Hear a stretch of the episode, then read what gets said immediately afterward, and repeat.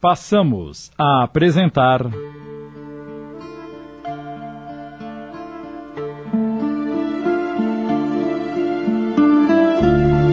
A Travessia, obra de Heloísa de Sena Furtado, adaptação de Sidney Carbone.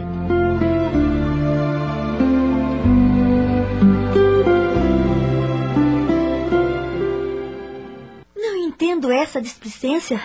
É, Com relação a Frederica, eu até posso entender, mas. Mas a Beatriz. Eu não tive tempo. Você sabe que estou trabalhando em três hospitais Não e. quero discutir com você, mas não acho justo a maneira como vem procedendo. Nosso divórcio ainda não saiu e você age assim. Imagine quando estivermos legalmente separados. Você vai se esquecer que botou dois filhos no mundo? Eu. Vou pegar a Beatriz no final da semana para a gente fazer no passeio. Espero que cumpra a sua promessa.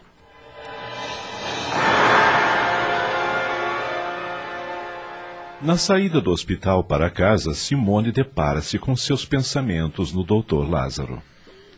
O que será que ele está fazendo agora? Ai, por que esta preocupação? Não dou conta nem dos meus problemas e fico pensando nos problemas dos outros. Tenho que aprender a separar o profissional do pessoal. Quando chegou em casa, não encontrou ninguém. Havia um bilhete de Ana sobre a mesa. Filha, não se preocupe. Fomos à chácara do Sr. Milton fazer uma visita. As crianças estão bem e felizes pelo passeio. Chegaremos por volta das 17 horas. Beijos, Ana. Ai, que casa vazia. Tão vazia como a minha vida nos últimos tempos. Será que o Dr. Lázaro já almoçou? Ah, mas por que penso tanto nele? Será que é por pena da sua situação ou. Estou apaixonada? Não, não. Como posso me apaixonar por um paralítico? Era só o que me faltava. Preciso caminhar um pouco na praia para tirar esses absurdos da cabeça.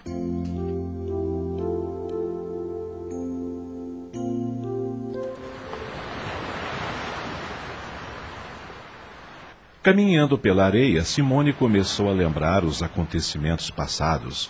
O dia em que estava bebericando com os amigos e viu Frederic se afogando no mar, sua tentativa inútil em salvá-lo, enfim, todos os fatos marcantes de sua vida. Deus faz tudo perfeito. Meu filho veio, talvez, para acertar algumas coisas e minha filha também. A correria dos últimos tempos fizeram com que me afastasse do centro espírita, mas quero voltar. Sentia-me bem lá. Se não fosse minha participação nas reuniões, palestras, não teria entendimento para tudo o que aconteceu em minha vida. Ela caminhou ainda por algum tempo e, quando olhou no relógio, Tenho que ir para a casa do Dr. Lázaro e estou atrasada. Ainda tenho que passar o meu uniforme. Chegou em casa correndo e foi para o quarto. Faltavam 15 minutos para as 14 horas quando terminou de se vestir. Não vai dar tempo de passar o meu uniforme. Espero que o Dr. Lázaro não se importe de eu não usá-lo hoje.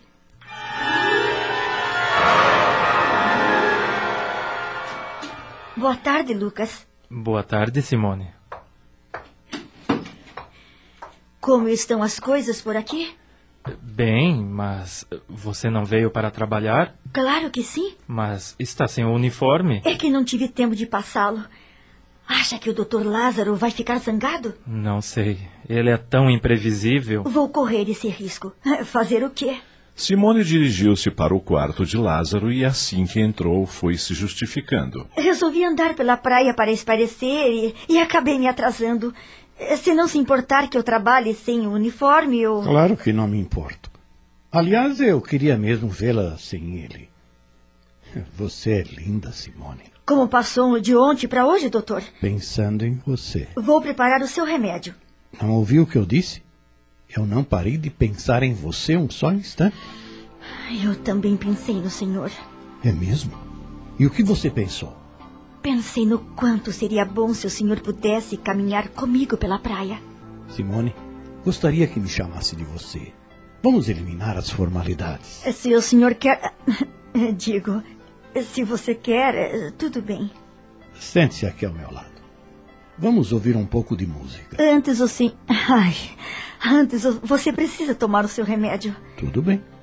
Ela ministrou-lhe o remédio e em seguida sentou-se numa poltrona ao lado da cadeira de rodas.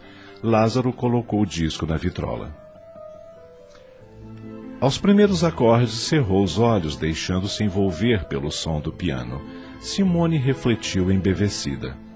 Ele não é um homem qualquer. É alguém muito especial.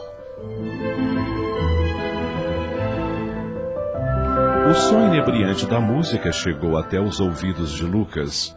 Ele aproximou-se da porta do quarto, que estava entreaberta, e viu aquela cena. Lázaro com os olhos cerrados e Simone ao seu lado, olhando-o enternecida. Um tanto enciumado, disse para si mesmo: O Dr. Lázaro está muito mudado. Acho que se apaixonou por Simone. Mas o que ela iria querer com um deficiente? Só eu consigo amar esse homem e ele não enxerga isso. Lucas era homossexual. Estava naquela casa há muitos anos e dedicara todo o seu amor àquele homem, embora Lázaro nunca tivesse desconfiado de sua condição, pois ele era muito discreto. Sofria com a possibilidade de perdê-lo para aquela moça que mal acabara de conhecer, mas a sua grandeza de alma era superior a qualquer sentimento de revolta. Se ele está feliz, é isso que importa. Vou controlar minha ansiedade, afastar o ciúme e pedir a Deus que faça com que ela também se apaixone por ele. Simone e Lázaro deliciavam-se com a suavidade da música. Ele, com os mesmos movimentos, como se estivesse regendo um concerto, perguntou-lhe: Você me acha um louco? E por que acharia? Acho lindos seus movimentos. São perfeitos. Onde aprendeu isso? Não sei. Quando ouço a música, me transporto. É como se estivesse num grande palco, regendo uma orquestra. Você deve ter sido um maestro em vidas passadas. Você acredita em vidas passadas? E como? Um dia te contarei uma história sobre minha vida envolvendo meu filho. Não está com fome? Eh, Quer tomar um lanche? Não, eu quero ficar aqui com você. É, feche os olhos, Simone. Deixe que a música invada sua alma. Eu a dedico a você. Você está me tratando tão diferente, Lázaro. E sabe por quê? Não. Porque estou apaixonado por você. Apaixonado? Por mim?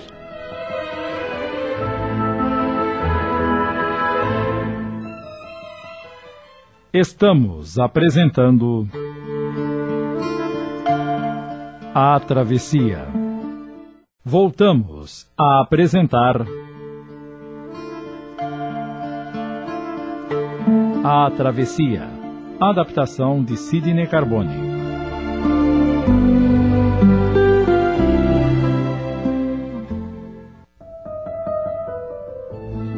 Você assustou-se com o que eu disse? Ora, isso só pode ser uma brincadeira. Por quê? Sou um homem. Eu sou um ser humano como você. Minhas pernas não se movem, mas minhas emoções não estão paralisadas. Eh, Desculpe, você tem razão. Estou surpresa, não sei o que dizer. Só sei que não podemos. Não diga isso, por favor. Não podemos, Lázaro. Saí de um casamento muito machucada. Estou ressentida. Tentando esquecer o que aconteceu comigo. Não seria justo magoá-lo. Mas Simone. Só estou aqui para cuidar de você e ajudá-la a sair dessa depressão em que se encontra desde que se descobriu com o câncer. Me dê a sua mão. Por favor. Não farei nada que você não quiser, não se preocupe. Só a quero perto de mim. Por favor, me dê a sua mão. Isso. Você é linda, Simone. Ele tocou em sua face com as pontas dos dedos, depois acariciou seu rosto. Sua pele é como veludo e seus cabelos parecem fios de seda. Ela não se importou com mais nada. Deixou que ele trouxesse seu rosto para perto do dele e seus lábios se tocaram num beijo suave. Porém, logo uma fúria tomou conta dos dois. Simone não conseguia pensar em mais nada, só no delírio do prazer, e suas bocas se colaram várias e várias vezes em beijos ardentes, até que. Chega, por favor. Estamos parecendo adolescentes. Isto não pode acontecer. Por que não? Desde o primeiro instante que te vi, achei paz no seu olhar. Sentimentos não se dominam e seu olhar me dizia alguma coisa. Você me devolveu a vida. Não paro de contar as horas, os minutos para que você chegue. Lázaro. Não, não diga nada. Deixe que eu sonhe um pouco mais. Sei que você não vai querer nada comigo, afinal seria um empecilho em sua vida. Não, não deve pensar assim só porque não anda. Você pode fazer outras coisas. Não quero que sinta dó de si mesmo. Você é uma pessoa especial para mim. Então você. Não vamos mais falar nisso. É melhor você descansar um pouco. Quero que fique comigo aqui no quarto. Eu ficarei. Mas antes vou pedir ao Lucas que prepare um lanche para nós. Eu já volto. Ela deixa o quarto atordoada, sem atinar direito no que estava acontecendo. Era uma situação nova em sua vida.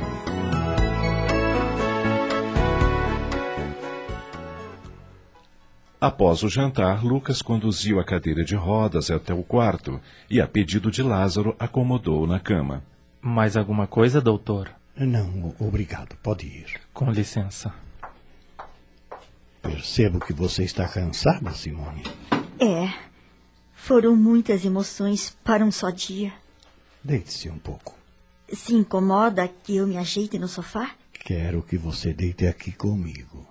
Lázaro! Por favor. Eu te pedi para que deixasse viver este momento. Não me negue isso. Preciso de sonhos novos. Está. Está bem. Ela fez menção de ajeitar-se na cama ao lado dele. Tire o vestido. Não é preciso. Eu não tocarei em você, prometo. Tímida, ela virou de costas e se despiu. Lázaro acompanhou com suspiros e olhares. Deite-se aqui. Isso. Faça-me acreditar, pelo menos hoje, de que sou uma pessoa normal.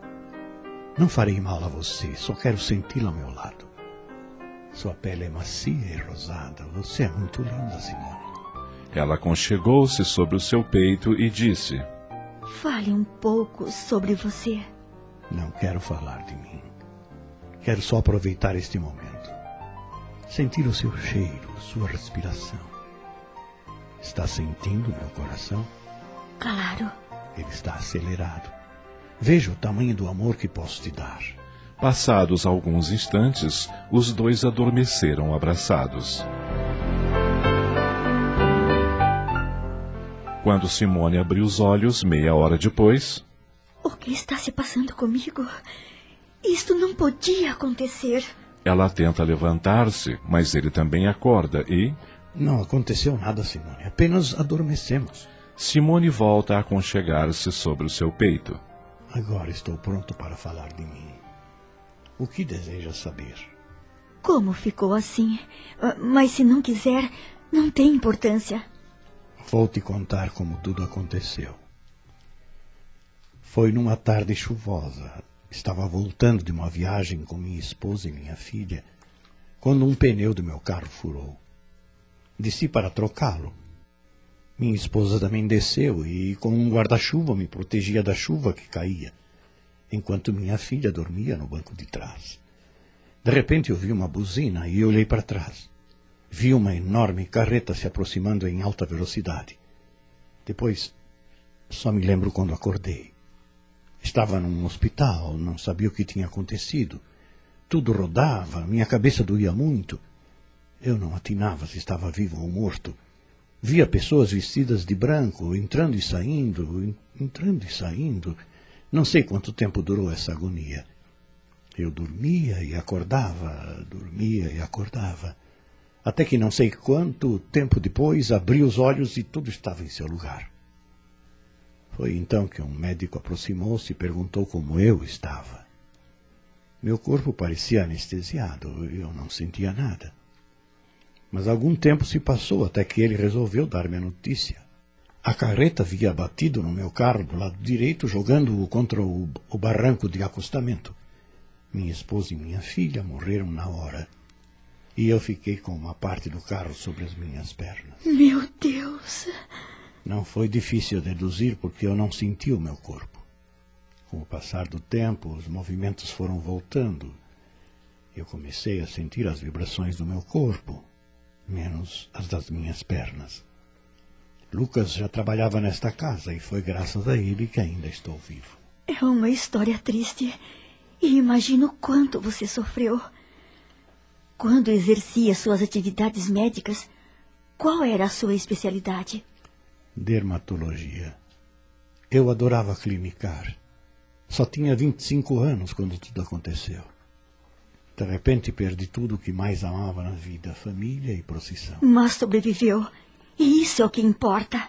A conversa prosseguiu por longas horas e quando Simone percebeu. Meu Deus, quase onze horas. Preciso ir para casa. Por que não fica comigo hoje? Não posso. Estou morrendo de saudades dos meus filhos. Eu adoraria que você não precisasse mais sair desta casa. Que ficasse aqui para sempre junto comigo. Desculpe-me, Lázaro, mas existem muitas coisas que. Falaremos disso uma outra hora. Agora tenho que ir. Cuidado. Dirija com muita atenção. Me preocupo muito com você. Eu sou muito cuidadosa. Tenha uma boa noite.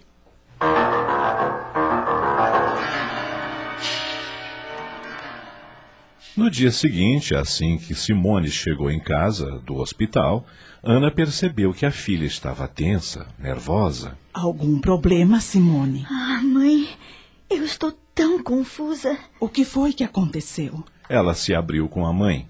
Ana ouviu-a calada e depois. O que é que você vai fazer? Não sei.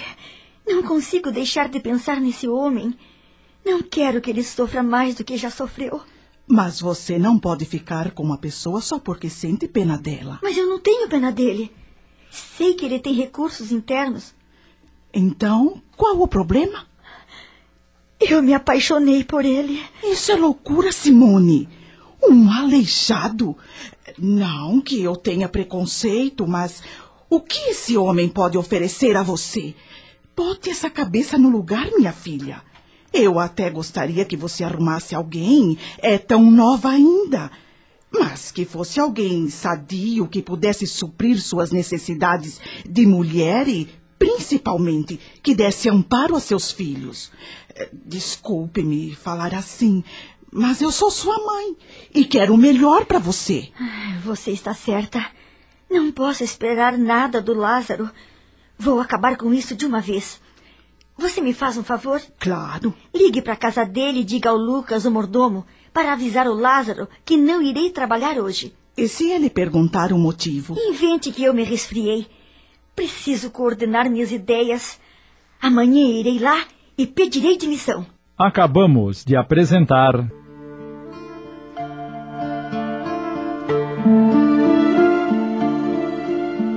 A Travessia. Obra de Heloísa de Sena Furtado em dez capítulos, ditada pelos mentores da Casa Espiritual Eurípides Bazanufo. Uma adaptação de Sidney Carbone.